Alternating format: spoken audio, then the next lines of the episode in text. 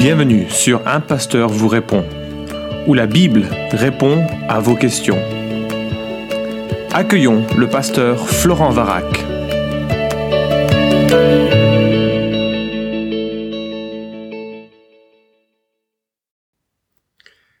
La question est posée, se reconnaîtra-t-on entre époux chrétiens au ciel? Nous nous posons la question si on pourra se reconnaître ou reconnaître ses enfants, conjoints ou parents une fois au ciel. Voilà une excellente question. C'est vrai qu'on parle peu euh, du paradis. C'est euh, une notion qui a un peu disparu du langage euh, des chrétiens, du langage des évangéliques. Et c'est un peu dommage parce que c'est une espérance qui est vive, qui est décrite, c'est vrai, de façon assez sobre, hein, parce que la Bible présente un premier paradis en deux chapitres, en Genèse chapitre 1 et 2, et puis un ultime paradis en deux chapitres, Apocalypse 21 et 22, et on voit dans tout le reste combien la pensée de Dieu s'oriente plus sur notre vie actuelle que sur des spéculations, ou du moins ce qui pourrait sembler des spéculations futures. Mais néanmoins, elle en parle, elle en parle bien, c'est glorieux ce qui nous attend, et très souvent, je regrette que nous, en tant que chrétiens, nous ayons une vision un petit peu étriquée du ciel et du paradis. Alors je me souviens d'une jeune fille qui est venue me voir en pas tout à fait en larmes, mais elle me disait mais oh, j'ai pas vraiment envie d'aller au ciel. Je lui demandais mais pourquoi? Pourquoi tu tu euh, D'ailleurs déjà l'expression à mon avis au ciel est erronée, mais ça c'est une autre question. J'ai pas envie d'aller au ciel. je lui ai demandé pourquoi. Elle m'a dit mais on va s'ennuyer. Et je pense que ça fait écho pour beaucoup hein, à cette euh, cette crainte de passer l'éternité à s'ennuyer. Euh, J'avais lu le témoignage d'une femme qui s'est mise à pleurer. C'est une femme âgée qui était sur le point de décéder, une chrétienne, et euh, elle était euh, consolée par son pasteur qui lui disait mais écoute, Christ est mort pour tes péchés, il te prépare une place. le paradis c'est quand même quelque chose de chouette. Et il essayait de, de l'encourager. Elle s'est mise à pleurer. Mais je veux pas aller au paradis. Et le pasteur lui a demandé mais pourquoi? Et cette femme a répondu mais parce que je je je je, je veux pas chanter pendant l'éternité. et le pasteur a voulu euh, rire, je suppose, mais il lui a demandé mais pourquoi tu as cette vision? Et dans sa tête, le paradis, c'était euh, euh, se trouver sur un nuage à chanter des cantiques, où ça ressemblait finalement à un long culte. Mais un long culte éternel, c'est pas un paradis, hein, c'est surtout si vous êtes à côté de quelqu'un qui chante moyennement. Donc il y a beaucoup de fausses conceptions, et, je crois déjà qu'il faut éviter cette expression du ciel, parce que euh, le, paradis futur est exprimé en termes de nouvelle terre et de nouveaux cieux. De nouveaux cieux. Terre, ben, ça évoque une certaine matérialité. Euh, il est question d'une ville, il est question de montagne, il est question de rivières, il est question d'arbres, de fruits, euh, il est question de nations, il est, question de gloire. Enfin, je pourrais parler longtemps sur ce sujet. Si ça t'intéresse euh, ce qu'on va faire au paradis, ben, il suffit de poser la question. Je repérerai très vite euh, la montée de cette question pour pouvoir y répondre, parce que je trouve que c'est évidemment euh, fascinant. Donc, euh, la Bible nous présente un avenir éternel sous, l'angle d'une nouvelle terre dans laquelle nous passerons euh, l'éternité, et une nouvelle terre avec plein d'activités. Et, le ciel n'est que le paradis temporaire, le lieu où se rendent les sauvés en attendant la résurrection ultime et future que, que nous attendons. Alors, euh, comment pour répondre à cette question? Est-ce que l'on aura euh, conscience euh, des, des, uns et des autres, de ce que les uns et les autres ont été, des rapports que nous avons entretenus avec les uns et les autres sur cette terre? Alors moi, ma réponse en un mot, c'est absolument. Voici sept, sept indices qui militent en faveur de notre reconnaissance des uns et des autres quand nous serons sur la nouvelle terre. premièrement, je, je veux vraiment euh, souligner la continuité de l'existence, contrairement aux spiritualités euh, bouddhistes, par exemple, où le, euh, la notion de moi, la notion d'identité est une illusion dont il faut se débarrasser. C'est presque une, enfin, c'est quelque part une conception parasite qui nous empêche de, qui crée beaucoup de souffrance, hein, selon cette spiritualité et cette conception. Mais dans la Bible, l'être humain créé à l'image de Dieu a de la valeur et continue d'exister pour l'éternité soit dans la présence de Dieu, soit en l'absence de Dieu. Et lorsque Job réfléchissait, dans le contexte qu'on lui connaît, de souffrance, réfléchissait à son avenir, il a confessé sa foi en la résurrection future et il s'exclame ⁇ Mais je sais que mon Rédempteur est vivant ⁇ il dit ça en Job 19 à partir du verset 25.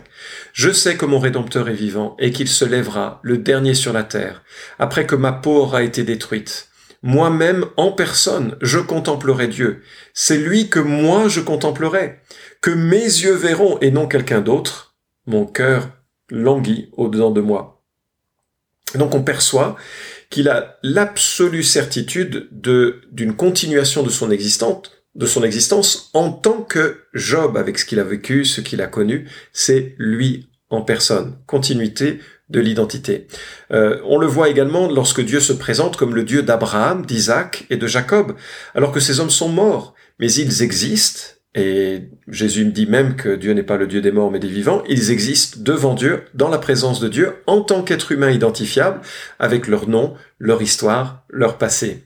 Quand Lazare est ressuscité, il avait la forme de Lazare, les gens l'ont reconnu quand Jésus a été transfiguré, un événement absolument magnifique que nous lisons dans, l'Écriture, qui a présenté un peu euh, par avance cette, gloire qui, est sienne et qui allait être bientôt dévoilée aux disciples. Mais euh, lorsque Jésus est transfiguré, Moïse et Élie apparaissent et les disciples le reconnaissent. Pourtant, j'imagine qu'ils ne portaient pas de badge, euh, qu'ils n'ont pas, sont pas venus leur serrer la main. Bonjour, moi je m'appelle Moïse et toi c'est. Perçu, compris, euh, réalisé que Moïse et euh, Élie étaient en phase 2, et c'était des gens euh, donc identifiables. Je crois qu'on pourra se connaître, je ne sais pas comment, je ne sais pas par quel mécanisme, c'est une intuition que, qui aujourd'hui nous échappe, si ce sera une manière de d'être qui le qui mais je pense qu'on va réellement pouvoir se se connaître et se fréquenter en tant que euh, gens que, euh, qui ont vécu avec un, certain passé, avec une certaine, certaine relation. Cinquièmement, quand Jésus est ressuscité, les disciples l'ont reconnu, ils ont mangé avec lui, ils ont discuté avec lui. Euh, là encore, Jésus était reconnaissable. Euh, sauf quand il a choisi bien sûr de se masquer aux disciples sur le chemin d'Emmaüs. Mais je crois qu'il y avait là une, quelque chose de miraculeux euh, qui avait lieu de manière à, à les faire progresser euh, dans, je crois que c'est une démarche pédagogique du Christ à l'égard de ses disciples. Sixième raison qui me fait croire cela, c'est que lorsque le voile se dévoile, en, se lève, pardon, en Apocalypse chapitre 6, où on voit des morts qui attendent leur résurrection, on perçoit qu'ils sont conscients de ce qui leur est arrivé. Euh, ils se plaignent, hein, jusqu'à quand hein. D'ailleurs, le fait qu'ils se plaignent, ça m'encourage toujours, parce que je me dis, il doit y avoir des Français dans le ciel, puisqu'il y a des gens euh, qui se plaignent. Bref, euh, ils se plaignent, ils sont conscients de ce qui est arrivé. Euh, jusqu'à quand tarderas-tu faire justice hein, et, donc, ils, ils ont vraiment conscience de ce qu'ils ont été, de ce qu'ils ont vécu, et ils prient pour que la justice puisse, puisse parvenir. Et enfin, septième remarque, le passage par la mort indique une continuité de notre existence, intime et personnel, et je cite en cela 2 Corinthiens 5.8, Nous sommes pleins de courage et nous aimons mieux quitter ce corps et demeurer auprès du Seigneur. Nous sommes pleins de courage et nous aimons mieux quitter ce corps et demeurer auprès du Seigneur. Bref, nous nous reconnaîtrons, c'est certain. On pourra aller voir Jérémie, le prophète, et lui apporter un Kleenex. En fait, euh, non, ça je pense pas qu'il pleurera à ce moment-là. Ce sera terminé, c'est euh, euh lamentations. On pourra discuter avec Abraham euh, et lui poser plein de questions sur ce que ça a été de quitter un pays avec sa famille, avec ses coutumes, et de rentrer dans l'inconnu finalement et de poser une base qui allait être un fondement si extraordinaire pour toutes les civilisations à, venir. On demandera, on proposera à Jean-Baptiste de manger autre chose que des sauterelles. On pourra discuter avec Irénée, avec Blandine, qui a vécu le calvaire dans la ville de Lyon en 177 après Jésus-Christ. Parler un peu de, son, de son témoignage, de la manière dont elle est venue à la foi, dont elle a, vécu ce qu'elle a, a pu vivre. On parlera avec euh, Calvin, avec Luther. On nous euh, clarifiera plein de, points un petit peu obscurs de ce qu'ils ont euh, pu dire ou vécu. Euh, probablement qu'ils seront désolés d'avoir euh, persécuté, notamment les anabaptistes à un moment donné, qu'ils verront autrement certaines des décisions qu'ils ont pu prendre, et puis finalement comme nous. Hein. alors, s'il me semble que nous garderons le souvenir de nos liens, je ne pense pas toutefois que nous resterons dans ces liens. Euh, avec euh, ma femme et nos enfants, nous serons, j'imagine, dans une proximité affective particulière. Je vois pas pourquoi le paradis euh, ôterait de l'amour. Au contraire, je pense qu'il va le mener à son terme. Mais la nature, me semble-t-il, de ces relations aura changé. Je ne sais pas ce la Bible ne parle pas de la nature de ces relations, mais je pense que euh, plus fondamentalement, nous serons les uns et les autres frères et sœurs, et co-héritiers de Christ. Alors on se reconnaîtra, on saura ce que nous avons vécu, euh, nous aurons été pardonnés, nous serons tous les conflits que nous aurons pu euh, vivre auront été euh, solutionné, on va passer par le tribunal de Christ, nos cœurs auront été transformés par la résurrection.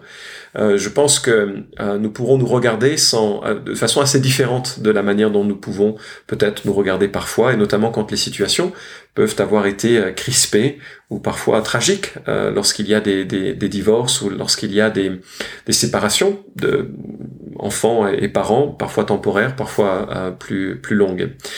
en tout cas, je peux qu'imaginer le bonheur que ce, sera, que ce sera de former une civilisation euh, composée de gens de toutes nations qui aiment Christ et euh, euh, où il n'y aura ni guerre, ni racisme, ni préjugés, ni domination, dans un amour devenu complet et parfait, à l'image de l'amour de Christ. Je vous dis, ça doit être un, un paradis, enfin, c'est ça qui fait que le paradis est inimaginable, c'est qu'il sera composé d'êtres humains, mais d'êtres humains capable et désireux d'aimer constamment.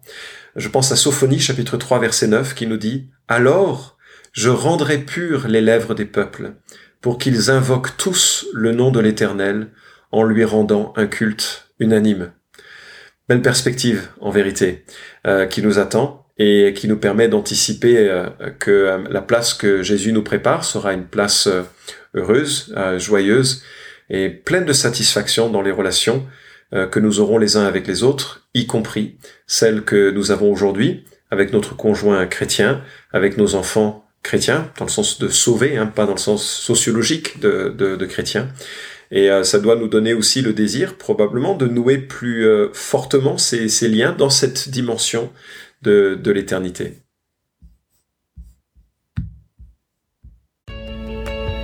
Merci d'avoir écouté cet épisode d'un pasteur vous répond.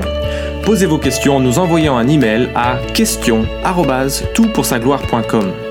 Retrouvez cet épisode et tous les précédents sur notre site toutpoursagloire.com.